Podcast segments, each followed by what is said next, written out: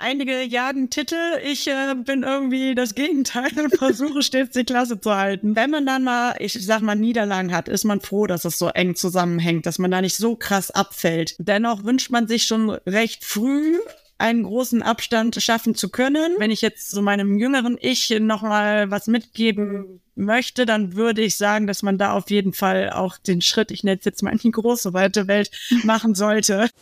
Die 45. Eine Halbzeit Fußball.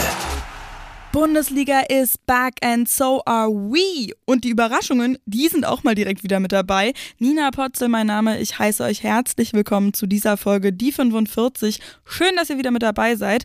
Und ja, ich muss es einfach vorweggreifen. Ey, der VfL Wolfsburg, ich habe es kaum mehr für möglich gehalten, hat tatsächlich ein Spiel der Bundesliga verloren.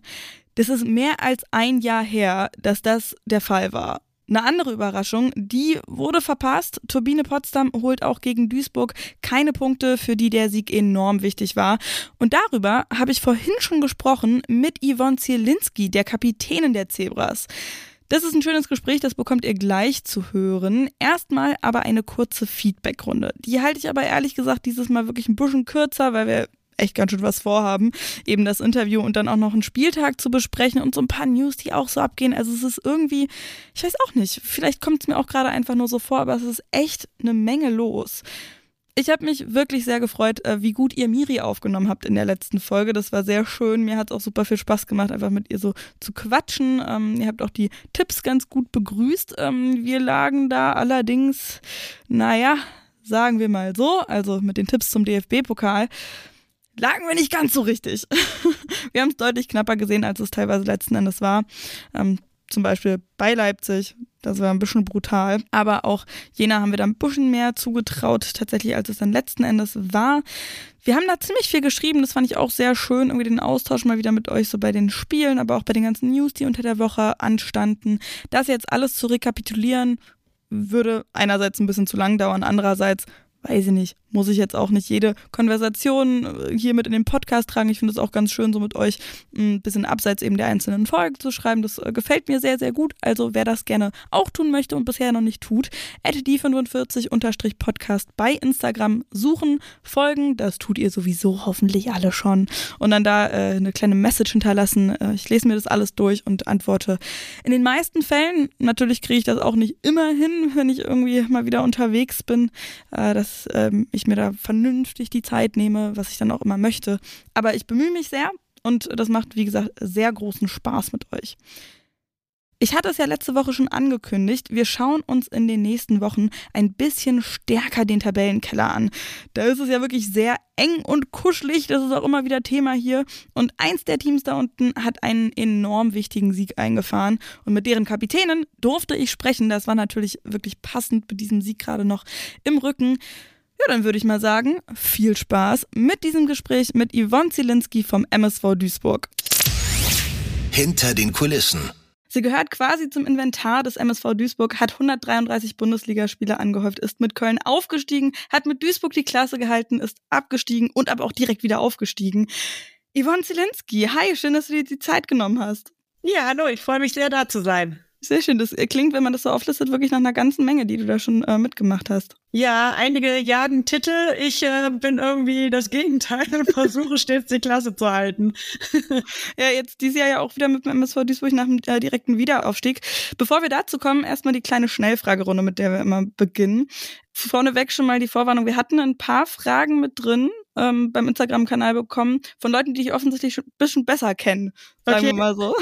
Aber die erste Frage, die kommt auch von mir. Ähm, hattest du ein Vorbild in deiner Jugend? Ja, das wurde ich tatsächlich schon mal gefragt. Ähm, aber da ich nie irgendwie so einen Favoritenverein habe und auch nie so einen Favoritenspieler oder Spielerin, hatte ich dann sportlich gesehen weniger ein Vorbild, aber hauptsächlich grundsätzlich meine Eltern. Und beim Sport dann einfach Spaß an der Sache haben, ne? Genau, richtig. Auf welcher Position hast du angefangen? Also war das schon immer die, die du jetzt auch spielst? Boah, dann muss ich jetzt echt mal überlegen. Also ich glaube, grundsätzlich habe ich, habe ja damals bei den Jungs angefangen und dann mhm. auch stets äh, über die linke Seite. Ich glaube, es fing mit äh, linker Verteidiger an, ging dann auch über linkes Mittelfeld, wo ich jetzt zurzeit ja auch spiele. Aber innerhalb meiner Karriere habe ich ähm, ja bis auf Torwart echt schon alles gespielt. Das finde ich immer tierisch beeindruckend, wenn es dann so hin und her rotiert wird und auf einmal heißt es hier meistens ja durch einen Ausfall, spiel mal diese und jene Position oder war das irgendwie anders bei dir? War das vorher geplant oder war das dann wirklich so Feuerwehrfrau-mäßig? Ähm, ja, so ich glaube, da ich grundsätzlich ein Allrounder bin, ähm, wurde ich dann da eingesetzt, äh, wo dann sozusagen Not am Mann oder Not an der Frau war. Hat Vorteile, kann aber auch Nachteile haben, wenn man da nicht so seine ähm, ja, Stammposition in dem Sinne hat. Hm. Aber ähm, ja, solange ich auf dem Feld stehe, sage ich immer, bin ich völlig zufrieden.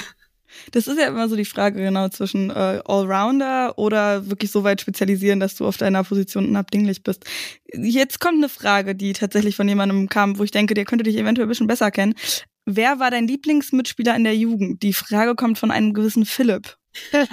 ja, Philipp, den kenne ich auch schon mein ganzes Leben lang. Der hat äh, mich auch schon vorgewarnt oder meinte, Frage ist raus, mal gucken, ob du weißt, dass die von mir ist. Ähm, ich meine, du hast jetzt äh, den Namen vorne weggegeben, aber ich... Sorry, Philipp. ich habe mir sofort gedacht, dass es er ist. Also ja, natürlich ganz klar Philipp. Wieso war das so toll? Ja, also er hat mich quasi zum Fußball gebracht. Also wie gesagt, ich kenne ihn schon mein ganzes Leben. Aufgrund unserer älteren Brüder kennen sie unsere Eltern und ähm, wir kennen uns als Baby. Ich bin damals mit ihm dann mit zum Training gegangen, ähm, habe dann da mitgezockt und ähm, ja, aufgrund dessen hat dann auch der Trainer meine Eltern angesprochen, meint so, ja, die Yvonne, äh, ich glaube, die kann was, möchte die nicht öfters kommen und so ist es dann nämlich dabei geblieben. Voll schön. Das ist eine richtig schöne Story, finde ich. Ja. Wie würdest du dich denn mal auf dem Platz beschreiben? Ja, das ist eine gute Frage. ja, wurde ich tatsächlich, wurde mir tatsächlich auch noch nie gestellt. Ja. Ähm, also ich würde sagen, dass ich ähm, gerne offensiv spiele. Nach, frei nach dem Motto, Angriff ist die beste Verteidigung. und auch sehr lautstark. Also ich rede sehr viel mit meinen Mitspielern, mhm. äh, weil ich allgemein finde, dass das sowas von hilft, wenn man halt kommuniziert ähm, und ich da aber auch gerne Hilfestellung gebe. Deswegen eine sehr kommunikative, offensive Spielerin, würde ich sagen. Das nehmen wir, das schreiben wir uns so auf. das ist ja auch das Ziel der Sache hier bei dem Podcast, dass wir ähm, ja die Gesichter der Liga kennenlernen wollen. Und äh, da ist es immer ganz schön, finde ich, auch zu wissen, wie die Spielerinnen sich selber beschreiben, weil, wie du gesagt hast, da denkt man ja manchmal auch gar nicht so doll drüber nach. Mhm, genau. Dann gehen wir mal, starten wir mal richtig rein. Ihr habt jetzt gerade am Sonntag gegen Turbine Potsdam gespielt, ein wirklich wichtiges Spiel ja für euch.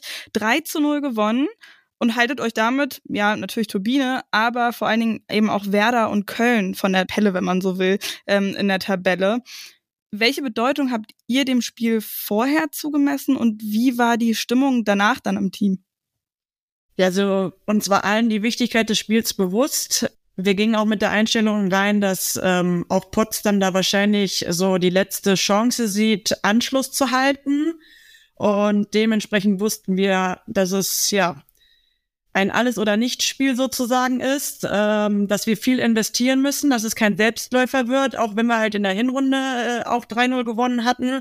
Mhm. Ähm, deswegen sind wir da mit voller Konzentration, vollen Fokus reingegangen. Und da uns dann der 3-0-Sieg gelungen ist, war natürlich die Freude danach, äh, ja, mega. Vor allen Dingen auch, weil Sarah einfach drei Tore geschossen hat. Ähm, Sarah Freundlich. Ich weiß nicht, ob ich das so sagen darf, aber wir hatten in den Testspielen, da hatte sie auch einige Chancen, die sie leider nicht genutzt hat und wir und sie teilweise von manchen Mitspielerinnen schon Chancentod genannt wurde. Und deswegen ist es einfach umso ja, glücklicher oder wir haben uns einfach mega für sie auch gefreut, dass ausgerechnet sie jetzt diese drei Tore geschossen hat. Ja, klar. Das war also wirklich fantastisch. Und vor allen Dingen, also es war ja nur ganz knapp kein lupenreiner Hattrick, wie man immer so schön sagt, weil die Halbzeitpause noch dazwischen war genau. vor dem dritten Tor. Aber das war schon sehr, sehr, sehr stark.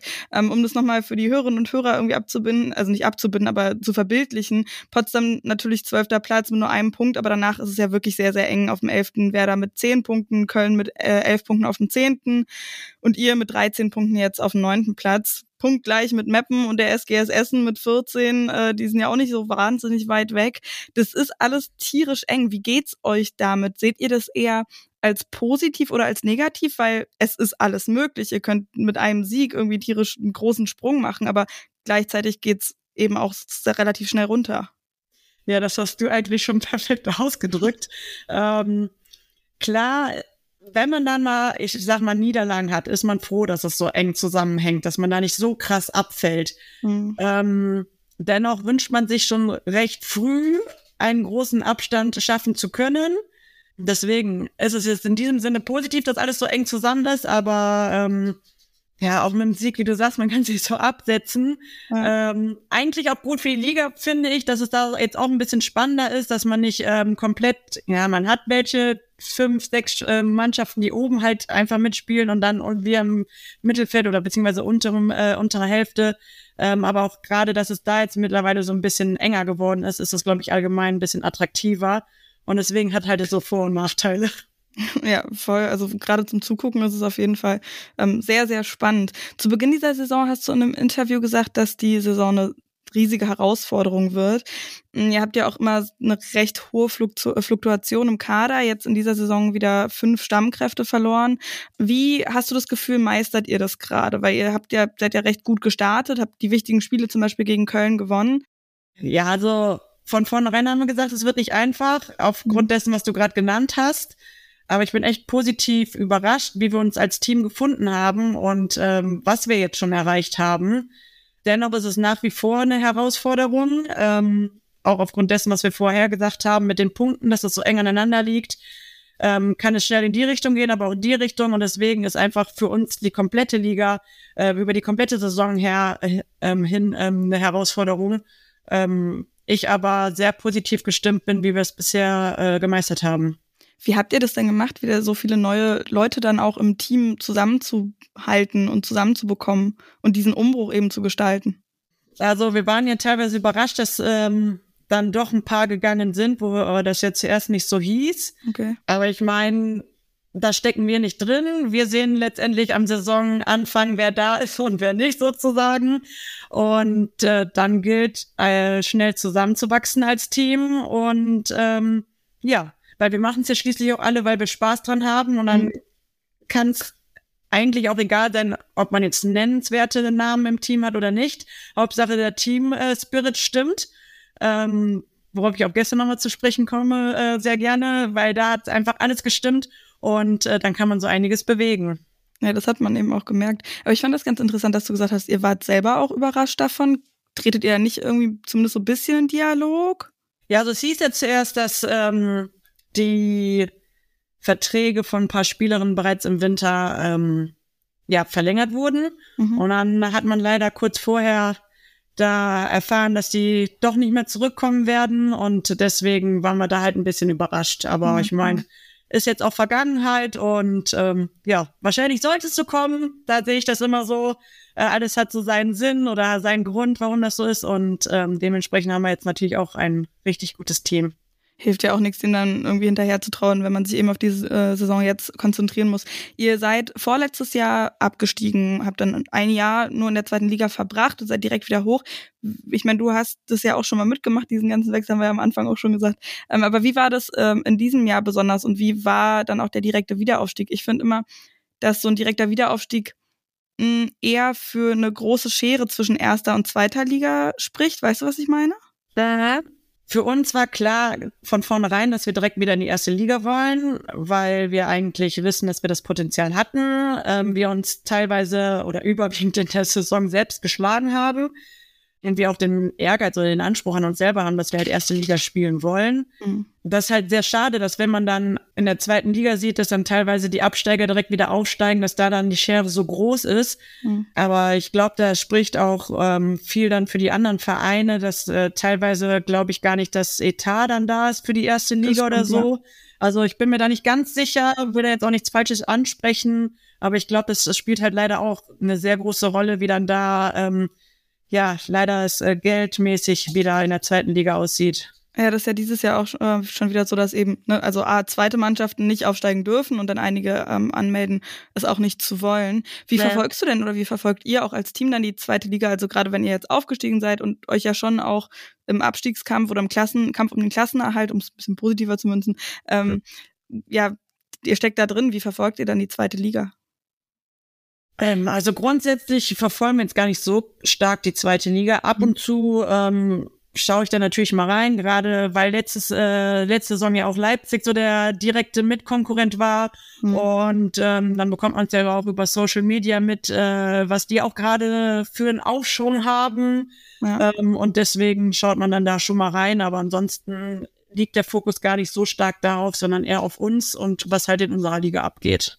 Ja, und das macht er ja aktuell ganz das gut. Ähm, dann würde ich mal ja zu dir persönlich kommen und zu deiner Karriere. Du bist ja wirklich schon sehr lange bei Duisburg, hast noch beim FCR gespielt. Seit 2016 bist du jetzt wieder beim MSV, nachdem du bei Köln auch zwischendurch warst. Mhm. Hattest du irgendwie, also das soll jetzt wirklich, es tut mir sehr leid, wenn das so klingt, aber es soll wirklich nicht despektierlich klingen oder so, aber hattest du irgendwie mal den Wunsch, noch was anderes zu sehen? Mal, also diesen berühmten nächsten Schritt zu machen, wie es dann immer so schön heißt, wenn es eben zu Teams in die höheren äh, Tabellenregionen geht? Ja, also völlig in Ordnung, Brille. ähm, und ich nehme mich jetzt auch gar nicht negativ oder ähnliches. Mhm. Ähm, ich muss sagen, ich war damals halt auch sehr beziehungsweise bin ich immer noch, das hört sich jetzt auch komisch an, aber so ein starker Familienmensch. Und ähm, zu meinen jüngeren Zeiten war ich auch, muss ich sagen, würde ich sagen, ein schüchterner Mensch. So, mhm. dass ich ja auch gar nicht so getraut habe, ähm, ja, jetzt alleine irgendwie weit weg zu gehen. Und deswegen war auch erstmal so das Umschauen hier in der Umgebung, was ist möglich. Und mit Köln hat sich das dann natürlich ähm, ergeben, weil ich dann dort auch äh, selber Sport studiert habe. So, und das war dann halt so der Aspekt, dass ich dann nach Köln gehe, in die zweite Liga sozusagen. Äh, gleichzeitig hatte ich damals aber dann auch ein Angebot von Essen, ähm, weil es aber da schon dann mit Köln feststand, äh, ist es halt leider nicht zustande gekommen. Und deswegen ähm, habe ich auch schon mal drüber nachgedacht, was wäre gewesen, wenn, aber kann man leider nicht ändern. Dann aufgrund dessen dass ähm, ja wir dann damals mit Köln leider abgestiegen sind ähm, und ich dann aber in der ersten Liga bleiben wollte, ähm, bot sich das mit Duisburg halt wieder an, weil ich ja die Inka damals, die war sehr Trainerin, die hat ja dann da zuvor auch ähm, mit mir in Köln gespielt. Also es hat sich dann einfach so ergeben. Und deswegen ist es auch irgendwie so im Umkreis geblieben. Aber wenn ich jetzt äh, so meinem jüngeren Ich nochmal was mitgeben möchte, dann würde ich sagen, dass man da auf jeden Fall auch den Schritt, ich nenne es jetzt mal in die große, weite Welt, machen sollte. du hast gerade gesagt, dass du e-, eher schüchtern warst. Und ich meine, auf dem Platz merkt man das jetzt nicht unbedingt. Und du hast ja auch gesagt, dass du sehr lautstark kommunizierst. Wie hast du das überwunden? Oder kam das einfach so? Ja, also ich muss sagen, damals war ich so auf dem Platz und neben dem Platz zwei verschiedene Menschen. Also mhm. auf dem Platz äh, war ich schon immer so, dass ich kommunikativ war und wie gesagt, äh, lieber gerne angreife als verteidige. Ähm, aber so als äh, Mensch im persönlichen ähm, oder neben dem Fußballplatz, da war echt so, dass ich anfangs schüchtern war, ähm, und deshalb ähm, da auch gar nicht so aus mir herauskam und auch viel gedacht habe, so was könnten andere denken. Und da bin ich einfach mega froh, dass ich das endlich abgelegt habe. Und ähm, ja, sowas würde ich auch jedem einfach mitgeben. Ja, es dauert natürlich seine Zeit, ne? Also ich glaube, da ja. sind wir immer noch mit dabei. Aber der Fußball kann da auf jeden Fall helfen, dass, äh, wenn du da schon sozusagen diesen Punkt hast, wo du weißt, okay, da bin ich halt so, ist bestimmt auch sehr hilfreich. Ja.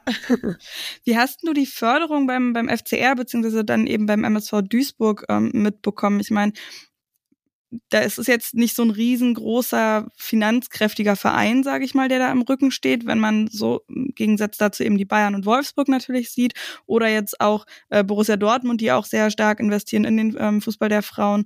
Ähm, war das ausreichend oder sogar ungewöhnlich gut, vor allen Dingen im Vergleich zu heute eben? Ja, also grundsätzlich kann ich sagen, dass da ein Wandel stattgefunden hat. Mhm. Ähm, ich glaube, damals beim FCR würde ich, glaube ich, sagen, war vielleicht noch ein bisschen mehr Unterstützung da. Okay. Bin mir aber auch nicht äh, 100% sicher, will da jetzt auch nichts Falsches sagen, aber ich meine, ähm, das sieht man halt an den Spielerinnen, die sie damals hatten und an mhm. den Titeln, die sie auch gewinnen konnten. Ne? Ähm, schade, dass es dann natürlich in die Insolvenz ging, aber so ist es halt manchmal. Ähm, und das, was ich jetzt beim MSV Duisburg mitbekommen habe, kann ich sagen, dass sich das natürlich sehr positiv entwickelt hat und dass da auch immer mehr ähm, Unterstützung stattfindet. Und ähm, ja, klar, Luft nach oben ist immer. ich meine, da wollen wir ja jetzt äh, nicht äh, drin rumreden. Ähm, aber wie gesagt, das, was ich jetzt äh, seit 2016 wieder mitbekommen habe, ist da echt ein guter Wandel äh, vollzogen worden. Du hast es schon gesagt, die Insolvenz, die kam dann natürlich beim FCR. Du warst zur Zeit der Fusion bzw. Übernahme ähm, ja nicht beim Verein. Hast du das dann aus der Entfernung beobachtet und wie hast du das beobachtet? Nee, muss ich sagen, dass ich das gar nicht so richtig mitbekommen habe, ähm, sondern irgendwann nur so, oh, da passiert gerade was mit dem Verein und leider ähm, nichts Positives, aber ganz so genau habe ich das gar nicht mitbekommen, ja. Hm, okay. Na, und jetzt geht's schon ein bisschen positiver weiter mit dem MSV im Rücken. Das ist immer so eine Frage, die, zu der ich noch keine genaue Antwort auch weiß und die natürlich immer mit im Raum schwebt, wenn man über den Fußball der Frauen spricht. Inwieweit braucht es starke Männervereine im Rücken? Weil ich habe es ja auch schon angedeutet, man sieht es natürlich bei Wolfsburg, bei Bayern, aber auch in den unteren ähm, Ligen, Dortmund jetzt zum Beispiel, die da stark investieren. Und wenn man dann einen ähm, Verein im Rücken hat, der bei den Männern eher äh, niederklassig ist, ähm, spürt man da mit Sicherheit schon einen Unterschied. Aber glaubst du, dass es anders noch möglich ist? Ohne einen starken finanziellen Männerverein im Rücken, die halt ganz andere Möglichkeiten ja haben. Schwierig, weil ich meine, das sieht man ja jetzt auch äh, leider bei Potsdam, der war ja auch so ein, ähm, ja, oder ist nach wie vor ein Traditionsverein, ähm, recht selbstständig als Frauenverein und ähm, die haben ja auch oben in der Liga mitgespielt, Champions League, Gerade letzte Saison ja noch. Ja, also im Titel mitgespielt. Und es ist einfach schade, da zu sehen, dass sie jetzt auch leider da unten stehen. Aber letztendlich spricht es halt dafür, dass man wirklich einen starken finanziellen Partner da braucht. Ja. Ich finde es auch wirklich, also ich bin da auch wirklich noch gar nicht an einem Punkt, weil, also ich war auf jeden Fall früher ganz stark der Meinung, nein, das kann man auch so schaffen, wenn man wirklich nur diese Überzeugung hat und vernünftige Strukturen, dann braucht man diesen starken finanziellen Männerverein halt im Rücken nicht. Aber mittlerweile ist es natürlich so, dass das immer mehr passiert und bisschen wie ein Teufelskreis, ne, dass es dann doch eben nötig sein wird. Ja, das stimmt. Irgendwie sehr schade. Aber gerade weil du ja schon so wirklich lange mit dabei bist mittlerweile, wie siehst du die Veränderungen aktuell und die Entwicklungen im, im Fußball der Frauen? Vor allem eben die steigende Aufmerksamkeit, mehr Fernsehbilder, mehr Geld im Umlauf, wie wir ja auch schon gesagt hatten, Stichpunkt finanzielle Unterstützung und so. Aber natürlich auch der Personenkult, der dann so ein bisschen mit dazu kommt. Ja, also grundsätzlich positiv die Entwicklung. Allein, dass ähm, in äh, vielen Vereinen die Frauen sich wirklich nur auf den Fußball konzentrieren können, weil halt die Gehälter fürs Leben ausreichen, man sich nicht noch auf was anderes konzentrieren muss ähm, auch wenn halt das danach, nach der Karriere vielleicht nicht so ist wie bei den Männern. Mhm. Ähm, aber dennoch ist da ein Wandel oder hat ein Wandel stattgefunden, der sehr positiv ist. Ähm, und jetzt auch aufgrund der EM, wo die Frauen sich ja sehr gut präsentiert haben und da einen richtigen Hype ähm, ausgelöst haben, kriegen wir das natürlich auch mit und es ist natürlich auch schön, dass wir dann da also schon weiter ähm, eine Wertschätzung bekommen. Ja, auch, auch mit diesen also ich weiß nicht, wie ich es anders sagen soll, Personenkult so ein bisschen. Ähm, findest du das gut oder eher schlecht? Also diese, diese, dieser Hype, dieser Personenkult. Weil ich meine, dass mehr Aufmerksamkeit auf dem Fußball liegt, ist natürlich, also das finden wir natürlich alle gut, aber ich finde es manchmal auch ein bisschen schwierig, wenn sich das dann so ähm, zu so einem Personenkult sozusagen aufbauscht. Ja, ich glaube, das kann man so oder so sehen. Kommt auch mhm. drauf an, ähm, ja, wie man selbst damit umgehen möchte. Aber die Aufmerksamkeit ist da und ich glaube, das ist, was zählt.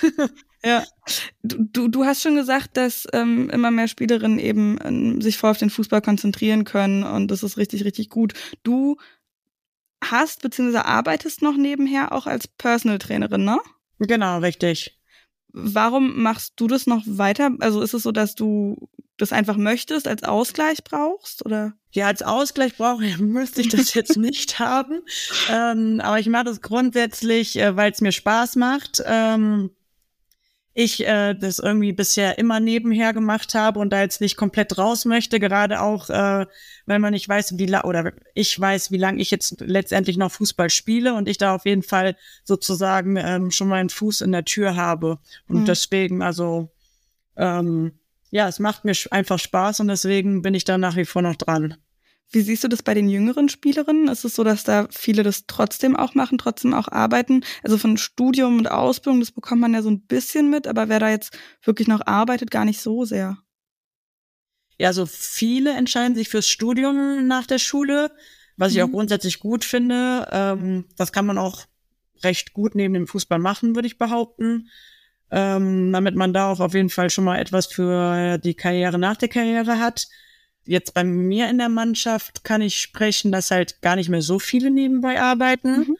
Und deswegen ist es natürlich schön und positiv zu sehen, dass die Mädels das jetzt nicht mehr so brauchen, weil ich ja selber auch weiß, wie es ist, wenn man doch viel nebenbei machen muss. Also ich musste zum Glück nie viel nebenbei machen, aber für die, die wirklich jetzt eine 40-Stunden-Woche noch nebenbei haben, äh, da ist auch Respekt von meiner Seite, weil ich mhm. habe echt, ähm, und das war echt eine Erleichterung, wo ich gemerkt habe, dass ich gar nicht mehr so viel nebenbei machen muss oder auch machen, nichts mehr machen müsste, weil das wirklich ähm, ja eine krasse Leistung ist, die man da auf dem Platz beim Fußball, aber auch äh, im Job äh, ähm, ja erbringen muss. Deswegen ja. freut mich das da umso mehr, dass äh, viele Mädels jetzt die Möglichkeit haben, sich äh, dann da auch voll und ganz auf den Fußball konzentrieren zu können. Ja, ich finde das, was du sagst, äh, mit diesen 40-Stunden-Woche und dann noch Fußball auf diesem hohen Niveau total irre. Ich ähm, habe das auch bei meinen Freundinnen und Freunden gesehen, als wir halt alle durch waren mit Ausbildung und, äh, und Studium und so weiter, dann dieser Umschwung auf eben Vollzeitarbeit. Right. Das war so schon ziemlich schwierig für uns äh, alle und wir haben eben nicht noch professionell Fußball nebenbei gespielt, also nebenbei, sondern hauptberuflich. Ja. Also, das ist äh, schon sehr, sehr hart. Da habe ich auch den größten Respekt davor. Greifst du den jungen Spielerinnen dann auch irgendwie unter die Arme, weil du bist ja schon ähm, erfahrener, länger mit dabei, ähm, hast es ja auch noch aus einem ganz anderen, einer ganz anderen Situation erlebt, als die Aufmerksamkeit eben noch nicht so hoch war? Ja, also grundsätzlich äh, versuche ich den Mädels unter die Arme zu greifen. Ich bin auch eine Person, die gerne hilft, ähm, gerne Ratschläge gibt, ähm, gerade auch wenn ich es aufgrund meiner Erfahrungen ähm, da Ratschläge weitergeben kann. Ähm, ja, finde es auch sehr schön, wenn dann die Mädels zu mir kommen, wenn sie irgendwas brauchen oder wissen möchten. Ähm, ja, so wie ich halt schon gesagt habe, dass ich eine kommunikative Spielerin automatisch auf dem Platz bin, bin ich auch irgendwie automatisch eine Person, die gerne hilft. Also da ist dann auch nicht irgendwie so ein vielleicht Neid da, dass sie das eben vermeintlich einfacher haben als du früher. Nee, Neid ist nicht da. Klar, dass man das so mit einem, ich sag mal, mit ein bisschen weinen Auge sieht, dass man sich denkt, auch schade, dass man äh, schon so alt ist in dem Sinne. ähm, oder dass der Wandel früher noch nicht so stattgefunden hat. Aber ich meine, äh, die Frauen, die vor mir gespielt haben, die hatten es ja noch schlechter in dem ja. Ähm, deswegen äh, bin ich einfach nur froh, diesen Wandel mitmachen zu können. Ähm, auch schon, ja, gutes Geld bekommen zu dürfen. Ähm, und deswegen, und wie gesagt, letztendlich machen wir es ja auch hauptsächlich, weil uns das Spaß macht. Ich glaube, sonst wäre ich auch nicht so lange dabei. Und ähm, ja, alles andere ist halt natürlich dann Bonus. ja, voll schön. Das ist irgendwie richtig schön zu hören. Und ich finde, mm, also ich habe jetzt für den Podcast auch schon mit ein paar Spielerinnen gesprochen und das war auch immer so der Tenor. Also wir machen das weil wir Spaß dran haben. Äh, und ich kann mir natürlich auch vorstellen, du hast jetzt gesagt, du bist froh, dass du diesen Wandel mittragen kannst. Ich kann mir auch vorstellen, dass damit Sicherheit eine ganze Portion Stolz auch mit dabei ist, oder? Ja, klar, warum nicht, ne? Also man lebt da ja einiges, äh, kann vielleicht auch einiges bewirken für die Mädels, die einem folgen. Und deswegen, klar, schön, das Ganze mitmachen zu können. Dann schauen wir noch mal so ein bisschen weiter nach vorne in die Zukunft, wenn wir jetzt so sehr viel in die Vergangenheit geschaut haben. Ab nächster Saison soll es Montagsspiele geben das ist natürlich, wenn wir jetzt auch drüber gesprochen haben, mit einer 40-Stunden-Woche und so weiter, mit dem Studium auch super schwierig umzusetzen. Wie war deine Reaktion darauf? Ja, also wie du schon sagst, also es ist äh, sehr schwierig, ähm, wenn man gerade die kleineren Vereine, wo nicht das Finanzielle leider nicht so ähm, ist, dass äh, oder das ermöglicht, dass man dann nichts nebenbei machen muss. Ähm, ja, also einerseits positiv für die Aufmerksamkeit, die man bekommt, aber auch wieder negativ, ähm, ja, für die Leute, die sich dann Urlaub nehmen müssen oder ähnliches, wie jetzt bei uns auch zum Beispiel, wir spielen Freitagabend in München, reisen Donnerstag schon an. Diejenigen, die dann arbeiten, die müssen sich leider Urlaub nehmen. Das ist halt nach wie vor noch ein sehr umstrittenes Thema, würde ich sagen. Ähm, deswegen, klar, schön für die Aufmerksamkeit, aber so eine Aufmerksamkeit möchte man dann irgendwie auch nicht ähm, bekommen, weil es halt nach wie vor einfach für viele Spielerinnen schwierig ist. Das ist gerade irgendwie ziemlich krass gesagt. Also klar, schön für die Aufmerksamkeit, aber so eine Aufmerksamkeit möchte man dann auch, doch auch nicht. Aber was Freitagsspiele angeht, war das bei mir gerade auch so ein bisschen so ein kleiner Klick, weil ich habe bei Freitagsspielen das eigentlich immer so gesehen, naja, Freitagabend, Samstag muss man nicht arbeiten oder so, aber dass man ja natürlich den kompletten Tag frei nehmen muss und der auch schon früher anreist. Das ist mir irgendwie jetzt gerade bewusst geworden. Das ist ja genauso blöde eigentlich. Ich frage mich da immer, ob das ich weiß jetzt auch nicht 100% genau, wie da die Pläne geplant werden, organisiert werden, ob man das irgendwie mit einrechnet, dass vielleicht einige Teams eine größere Anreise haben, dass man dann sagt, okay, die spielen jetzt nicht, also Mappen gegen Bayern muss man jetzt halt vielleicht nicht unbedingt auf den Montagabend legen. Weiß ich nicht.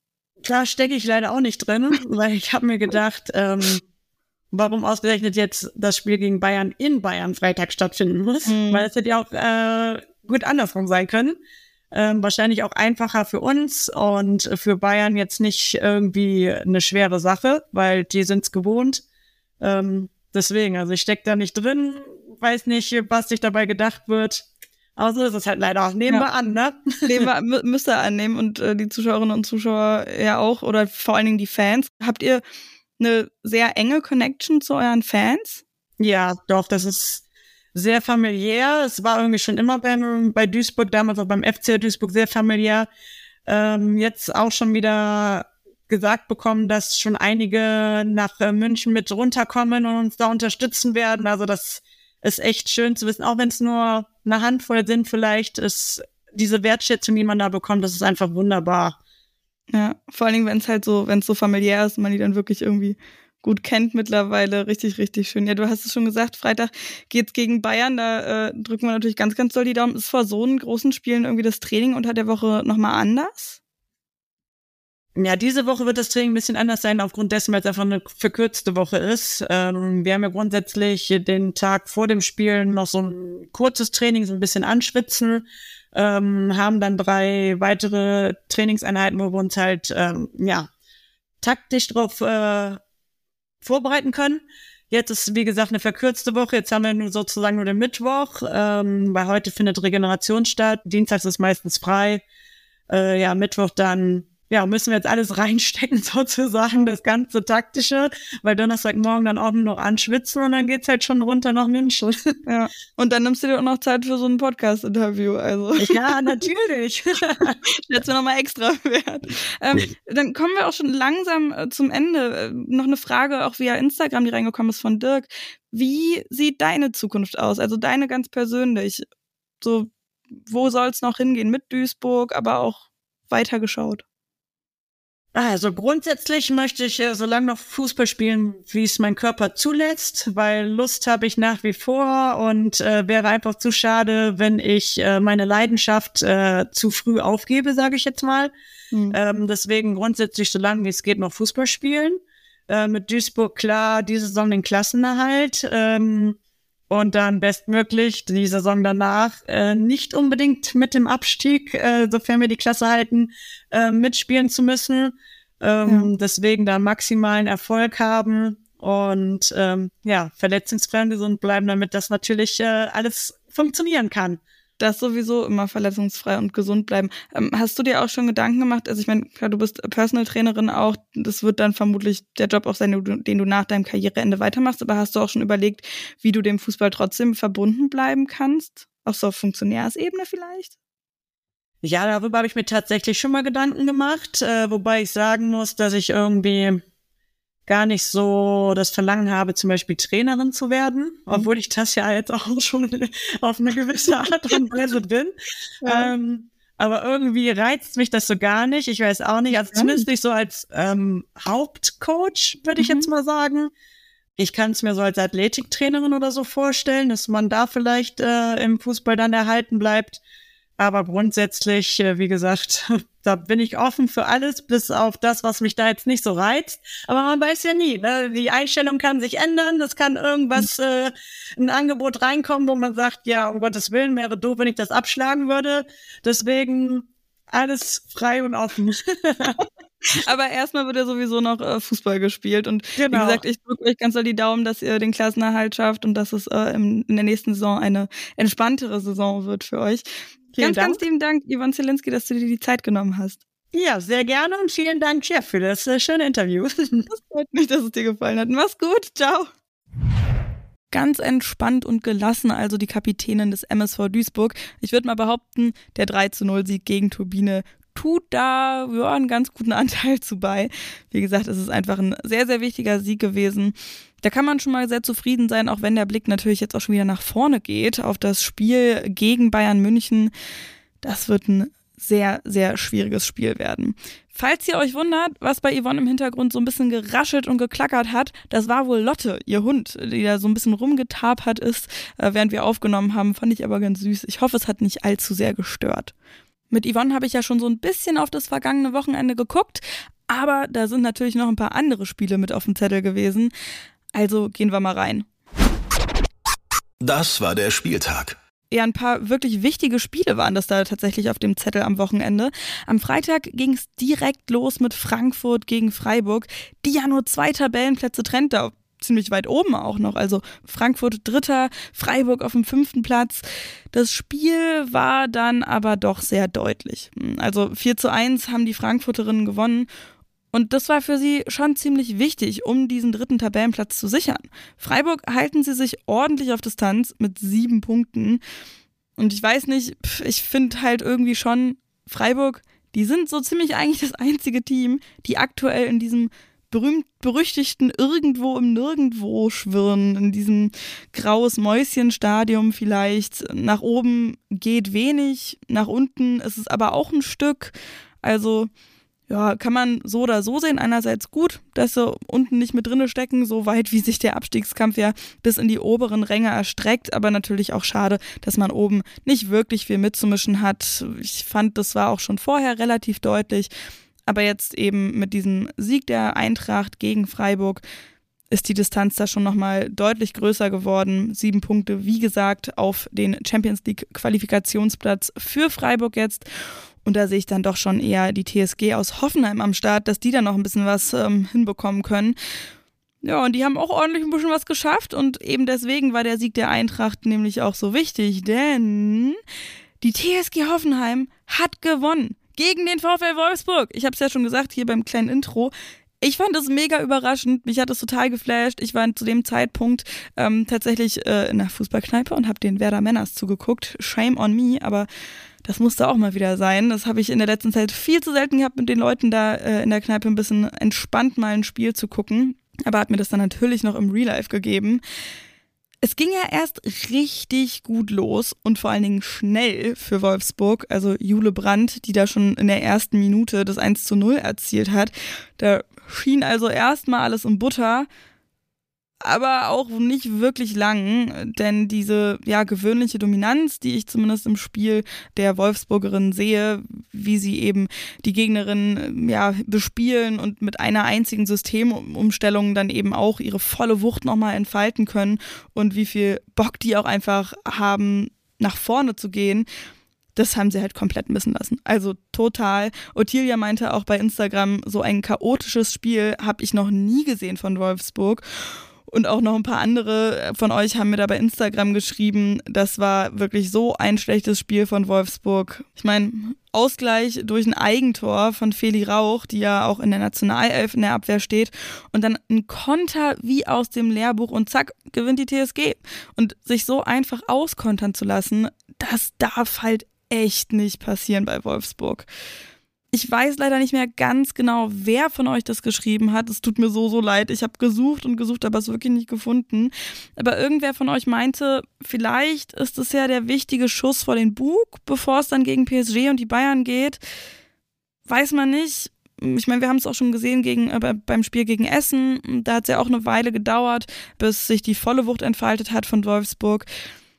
Vielleicht hat es das ja nochmal gebraucht, so wirklich mal eine Niederlage mit reinzubekommen. Das ist auch ein bisschen bekloppt, dass wir darüber reden müssen, ne? Ähm, so eine Niederlage mal reinzubekommen, vor allen Dingen auf die Art und Weise auch, um sich wieder richtig zu fokussieren. Auf der anderen Seite ist es halt auch so, im Fußball verliert man nun mal auch mal Spiele und dass es so lange gedauert hat, bis Wolfsburg wieder mal ein Spiel in der Liga verliert, ist einfach brutal. Vielleicht können wir es auch einfach abhaken mit sowas passiert, Kopf hoch, weiter geht's. In der nächsten Zeit werden sie immer noch weiter dominieren. Aber ist natürlich ziemlich cool für den Rest der Liga, dass es dann oben doch ein bisschen spannend bleibt. Ähm, Stichwort nochmal hier Schuss von Bug, bevor es gegen PSG und Bayern geht. Ding ist halt auch, davor kommen erstmal noch Leverkusen und Turbine. Das ist also vielleicht eher, ja, lädt vielleicht eher nochmal ein, sich wieder ein bisschen einlullen zu lassen, so nach dem Motto, ja, da muss man sich vielleicht nicht ganz so doll anstrengen, um ein gutes Spiel hinzubekommen oder so. Ich weiß es nicht, ich stecke halt nicht in der Haut der Spielerin. Aber wenn wir gerade, wenn ich gerade Turbine nochmal angesprochen habe, über das 3 zu 0 von Duisburg gegen die Turbine, habe ich ja schon ein wenig gesprochen mit der Kapitänin der Duisburgerinnen, mit Yvonne Zielinski, höchstpersönlich nämlich. Aber da muss ich nochmal kurz anmerken auf ähm, Potsdamer Seite, der neue Trainer der Turbine ist ja vorgestellt worden, verpflichtet worden. Marco Gebhardt ist es geworden. Und der ist ehemaliger Bundesliga-Profi, hat bisher Blau-Weiß 90 in der Oberliga trainiert naja, das Debüt ist jetzt nicht geglückt, aber es ist halt auch eine denkbar schwierige Situation, da jetzt gerade ranzukommen, ähm, reinzustarten als neuer Trainer. Wobei, wenn du irgendwo gewinnen kannst, ja, oder Punkte holen willst, kannst, wo sonst als bei den direkten Konkurrentinnen, die so zumindest im direkten Umfeld sind, was die Tabellenplätze angeht, punktemäßig, so direkt ist das jetzt ja auch nicht mehr. Und ähm, Yvonne hat es ja auch schon gesagt äh, im Gespräch, das hat sich so ein bisschen angefühlt wie die letzte Chance für Turbine. Ich will das noch nicht so wirklich aufgeben, ehrlich gesagt. Dafür wäre es einfach viel zu schade, aber ja, irgendwie schon so ein bisschen, ne? Duisburg ist jetzt jedenfalls wieder punktgleich mit dem SV Meppen und nur ein hinter der SGS Essen. Und die beiden haben ja gegeneinander 1 zu 1 gespielt. Das kann man jetzt so oder so sehen. Immerhin machen sie Punkte. Andererseits befreit sich auch niemand so richtig aus dem Keller ich muss ehrlich sagen, ich bin da mal so ein bisschen hin und her gerissen. Also jedes Mal, wenn sowas in der Art passiert, jetzt nicht nur bei SV Meppen gegen SGS Essen, aber immer wenn es ja zwei direkte Konkurrenten, Konkurrentinnen gegeneinander nicht schaffen, irgendwie zu gewinnen, sondern wenn halt ein Unentschieden bei rauskommt, weiß nicht, bin ich mir immer ein bisschen unsicher. Könnt ihr mir gerne mal sagen, wie ihr das seht? Ist ja so ein bisschen wie eine Frage zwischen ist das Glas halb voll oder halb leer. Schreibt das sehr gerne bei Instagram, die45-podcast. Bin ich sehr gespannt, was ihr meint. Wie gesagt, ich bin da immer sehr hin und her gerissen. Auch Köln hat einen Punkt geholt oder eben nur unentschieden, je nachdem, wie ihr das so wollt. 0 zu 0 gegen Leverkusen hat es gegeben und damit sind die Leverkusenerinnen zumindest nicht ganz so involviert im Abstiegskampf, aber so richtig voran kommen sie halt auch nicht. Für die Kölnerinnen war es auf jeden Fall trotzdem ein richtig guter Tag, besonders für eine, und deswegen ehrlich gesagt auch ein bisschen für mich. Selina Cerci hat ihr Comeback gegeben. Nach 364 Tagen hat sie wieder auf dem Platz gestanden und ich habe mich total gefreut für sie. Also es waren zwar erstmal nur zehn Minuten, aber immerhin, ich meine, nach so einem Kreuzbandriss, da ist man ja ein Jahr raus. Das dauert dann auch seine Zeit, bis man dann wieder auf dem Level ist, überhaupt aufs Feld zu können. Ich freue mich tierisch für sie und ehrlich gesagt auch für die Liga, was da so kommt, wenn sie wieder mehr Spielzeit hat. Also, vielleicht wisst ihr es schon, wenn nicht, wisst ihr es jetzt auf jeden Fall, dass ich ein ziemlicher Fan von Selina Cerci bin. Das habe ich, glaube ich, schon oft genug in diesem Podcast gesagt. Auch schon zu Saisonbeginn. Zur Erinnerung aber auch nochmal, warum das so ist, warum ich sie so toll finde. Letzte Saison ist sie fast Torschützenkönigin geworden und das, obwohl sie ja nur 15 Spiele gemacht hat. Das fand ich wahnsinnig beeindruckend und äh, schaue jetzt sehr gespannt natürlich drauf, was da so noch kommt. Köln hat durch diesen Punkt immerhin einen Zähler Vorsprung auf die, ja, wohl großen Verliererinnen des Spieltags. Wobei man auch da sagen kann, immerhin sind die Kölnerinnen nicht mit drei Punkten weg. Ich spreche natürlich von Werder Bremen, die 0 zu 2 verloren haben gegen Bayern München am Sonntag. Dann auch noch mit einer gelb-roten Karte für Nina Lürsen. Unnötig, aber natürlich absolut gerechtfertigt, da in der letzten Minute nochmal die letzte Aktion quasi. Und dabei hat sich Werder echt nicht so übel angestellt. Die waren sogar in der ersten Halbzeit noch im 1 zu 1 dran. Dann hat es halt noch das 0 zu 2 gegeben und so ist es dann. Und es fühlt sich so ein bisschen an wie in der Hinrunde im Hinspiel. Da lief es ja ähnlich. Also die Werderanerinnen haben sich gut angestrengt, die haben dagegen gehalten, haben es den Münchnerinnen wirklich nicht leicht gemacht. Aber so ein paar Sachen gehen dann halt doch durch. Da sieht man dann einfach, dass das Niveau doch sehr unterschiedlich ist. Surprise, surprise. Hahaha.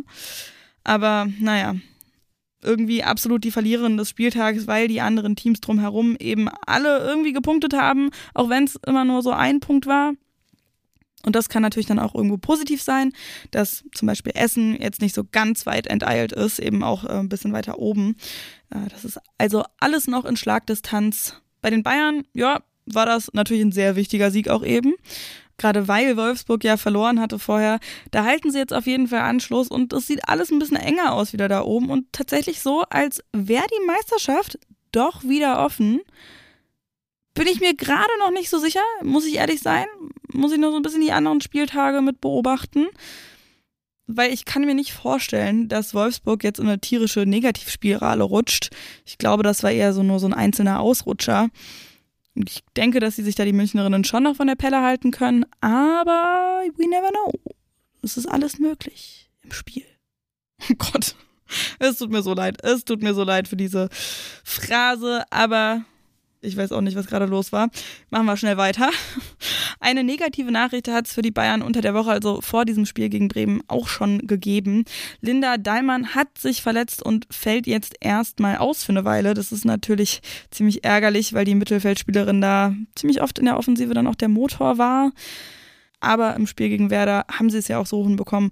Und der Kader der Münchnerinnen ist natürlich auch sehr, sehr gut ausgestattet. Also gute Besserung aber auf jeden Fall an dieser Stelle. Nach dem Spiel ist vor dem Spiel. Was erwartet uns nächste Woche? Duisburg, haben wir jetzt schon oft genug angekündigt, hat einen kurzen Wechsel vom Sonntagsspiel aufs Freitagsspiel. Da geht's dann los gegen die Bayern. Bin ich sehr gespannt, was die Zebras da entgegenzusetzen haben, inwieweit dieser 3 zu 0 Sieg gegen Turbine vielleicht ja doch auch trägt und vielleicht haben sie auch gesehen, wie Werder das angestellt hat. Sehr lange Paroli gehalten. Vielleicht können sie da ein bisschen was draus ziehen aus diesen, diesen drei Punkten gegen Potsdam. Im Hinspiel war es jedenfalls ein 0 zu 4, also ein ziemlich deutlicher Sieg für die Bayern. Werder empfängt am Samstag die Eintracht Frankfurt und das wird auch ziemlich zäh, würde ich mal meinen. Frankfurt bietet immer wieder mal so ein paar Angriffspunkte. Nicht zuletzt haben wir das gesehen im DFB-Pokal gegen Leipzig, als sie da rausgeflogen sind. Und Werder kann es auch ganz gut machen. Das haben wir ja gegen die Bayern zumindest in Ansätzen gesehen, dass sie das Leben schwer machen können. Auf der anderen Seite ist es natürlich schon so, dass Frankfurt auch mal ganz gut ins Rollen kommen kann, wie jetzt an diesem Wochenende gesehen, dass die qualitativ individuell einfach, muss man so sagen, deutlich besser sind. Und bei Werder fehlt Nina Lürsen, glaube ich, schon ziemlich. Die Eintracht will sich natürlich die TSG vom Nacken halten. Boah, das wird, glaube ich, sehr, sehr hakelig.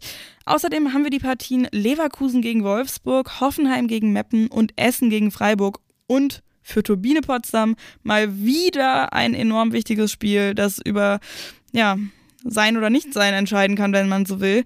Sie empfangen die Kölnerinnen. Und die sind zwar, ja, zehn Punkte weg, aber immerhin nur zwei Plätze. Also, wie auch schon beim Spiel gegen Duisburg, gilt da absolut, wenn nicht da, also bei den anderen Teams im Tabellenkeller, wo sollen denn sonst die Punkte her? Das ist die große Frage halt bei Turbine, die wir auch schon so oft gestellt haben. Boah, harter Brocken, der da auf uns alle zukommen wird. Ich schalte auf jeden Fall ein. Ich habe dieses Wochenende mal ein bisschen weniger zu tun, sodass ich auch mal wieder wirklich komplett alles gucken kann. Da freue ich mich schon sehr drauf. Bevor ich hier Feierabend mache, habe ich aber auch noch ein paar News für euch im Gepäck. Es ist, wie gesagt, echt eine Menge los gewesen in der letzten Zeit. Kurz bevor ich hier aufgenommen habe, sind auch die nächsten Spiele der DFB 11 zum Beispiel angekündigt worden und vor allen Dingen terminiert worden. Am 7. April geht's gegen die Niederlande, am 11. April dann gegen Brasilien und nach Frankreich und den USA gibt's also direkt mal die nächsten Top, Top, Top, Top Top, Top, Top-Gegnerinnen, wenn man so will. Das werden richtig gute Spiele, weil sich ja auch wirklich alle Teams ein gutes WM-Turnier erhoffen. Ich finde sowieso diesen Ansatz ziemlich spannend. Vor der EM hatte ähm, Bundestrainerin Martina Voss-Tecklenburg ja eher weniger testen lassen und auch nicht gegen so wahnsinnig hochkarätige Teams. Jetzt vor der Weltmeisterschaft nimmt sie genau den anderen Weg, testet relativ viel und dann halt gegen so eine Teams, also USA, Frankreich, Niederlande, Brasilien. Hui, hui, hui. Besorgt euch da auf jeden Fall Tickets, auch wenn es ähm, zumindest das Spiel gegen die Niederlande ist in Sittard, also in den Niederlanden. Da kann man aber trotzdem auch mal hinfahren. Ist ja nicht so wahnsinnig weit. Außerdem ist das DFB-Pokal-Halbfinale ausgelost worden und wie im letzten Jahr haben wir da Bayern und Wolfsburg im Duell gegeneinander und im zweiten Spiel dann Freiburg gegen Leipzig. Es wird Leipzig. Habe ich hier schon fast den Dialekt mit reingebracht oder was? Nee, Leipzig. So rum. Es wird im Finale also auf jeden Fall einen Underdog geben, was ich persönlich immer ganz schön finde. Und ich glaube, das zieht vielleicht auch nochmal ein bisschen mehr ZuschauerInnen. Auf der anderen Seite, Wolfsburg gegen Bayern wäre halt mega Kracher fürs Finale, auch mal ganz cool, würde natürlich auch gut ziehen. Vor allen Dingen auch Fans ins Stadion, glaube ich, fast sogar noch ein bisschen mehr. Aber genau, das sind erstmal die Halbfinals, bevor es dann ins große La Grande Finale. Ist es La? Hm. Sprachkurse sind auch schon eine Weile her bei mir. Passt aber tatsächlich so ein bisschen zum nächsten äh, Thema, auch wenn das gerade italienisch sein sollte, glaube ich. Ich bin mir da selber nicht so sicher. Aber wir gehen nach Frankreich. Hören wir oft damit? Frankreich. Französisch hatte ich in der Schule. Ist aber auch schon ein bisschen her, dass ich das gesprochen habe. Wir gehen trotzdem nach Frankreich. Im französischen Verband, da fliegen ja wirklich nach wie vor die Fetzen. Letzte Woche habe ich es ja noch angerissen mit Miri zusammen. Drei Topspielerinnen inklusive der Kapitänin Wendy Renard sind zurückgetreten, weil sie es nicht mehr aushalten unter der Trainerin Corinne Diacre. Die soll jetzt entlassen werden. Ist ja nicht ganz so neu, das Gerücht, aber es soll jetzt auch schon feststehen, wer übernimmt. Nämlich Gérard Prêcheur soll das sein. Das sind alles bisher Gerüchte, aber ich halte euch natürlich, soweit es geht, auf dem Laufenden. Außerdem, und wir bleiben nach wie vor in Frankreich, jo, da geht gerade eine Menge schief, da ist ordentlich was los. Der Präsident des französischen Verbandes, der ist jetzt tatsächlich gegangen nach Belästigungsvorwürfen unter anderem. Da gab es noch eine Menge andere Geschichten. Da empfehle ich euch mal eine Folge des Podcasts Becker und Pfeiffer. Die beiden lieben Kolleginnen widmen sich dem Ganzen ein bisschen intensiver, als ich es hier alleine tun kann. Also hört da sehr gerne rein. Ähm, ich verlinke es euch in den Show Notes. Jedenfalls ist eben jener mittlerweile ehemalige Präsident des französischen Verbandes direkt mal weitergegangen. Es hat nicht so lange auf sich warten lassen, dass er einen neuen Job hatte. Und zwar bei Gianni Infantino bei der FIFA ich weiß auch nicht mehr, also das ist, diese ganze Geschichte, das, das ist eine einzige, eine reine Shitshow, ich sag's euch. Ich komme aus dem Kopfschütteln nicht raus. ich kann euch da auch nicht wahnsinnig viel mehr zu sagen, außer dass ich es unmöglich finde, ähm, dass eben Betroffenen so selten geglaubt wird, wenn da Belästigungsvorwürfe im Raum hängen ähm, und dass es so einfach ist für, ja, alte weiße Männer, weil sie so gut miteinander verstrickt sind, immer noch und noch, noch und nöcher die Leiter hochzutragen, hochzuklettern, auch wenn es ähm, ja, viel zu viele Gründe gibt, warum diese Personen schon längst nichts mehr zu sagen hätten sollen. Kümmern wir uns mal ein bisschen bessere News. Die gibt es vom kanadischen Verband. Auch hier zur Erinnerung, da hatten die Spielerinnen gestreikt bzw. protestiert, weil die Finanzierung gekürzt worden war. Beim She Believes Cup zum Beispiel sind sie aufgelaufen mit äh, Liedertrikots Enough is Enough oder mit Trainingskleidung, die auf links gedreht war. Sehr kreativer Protest, wie ich persönlich finde. Nur hat es eine Einigung gegeben, zumindest fürs vergangene Jahr. Die Bedingungen, die sollen ähnlich zu dem sein, was mit den Männern vereinbart worden war. Also Equal Pay, ziemlich coole Sache. Da hau ich euch auf jeden Fall was zu in die Show Notes bin ich mega happy, dass es auch mal so positive Nachrichten gibt aktuell, vor allen Dingen mit der ganzen Scheiße, die da im französischen Verband abläuft. Sehr cool, dass es da so schnell ging beim kanadischen Verband, die ja auch den Präsidenten rausgeschmissen hatten und jetzt eben zu dieser Einigung gekommen sind. Props, Respekt an die kanadischen Spielerinnen für diesen ja sehr kreativen und lautstarken Protest. Das lieben wir. Und mit dieser positiven Note verabschiede ich mich dann auch schon für diese Woche von euch. Ich bin Nina Potze. Ich freue mich, wenn ihr auch nächste Woche wieder mit dabei seid und bis dahin ganz fleißig den Podcast teilt, bewertet und empfehlt. Bei Instagram bin ich immer offen für Kritik und Feedback. Da schreibt ihr am besten an die45-podcast und auf Twitter könnt ihr den Hashtag die45 benutzen. Wie gesagt, ich freue mich immer über alles, was ihr mir schreibt und auch, ähm, dass wir so eine coole Community sind. Und das ist irgendwie ein bisschen absurd, dass ich das so sage, aber es ist schon, es ist eine kleine Community und das mag ich sehr, sehr gerne. Ähm, freue mich da über jeden Einzelnen und jede Einzelne, die sich beteiligt und Interesse zeigt. Also ganz lieben Dank dafür und bis nächste Woche. Lasst es euch gut gehen. Tschüssi!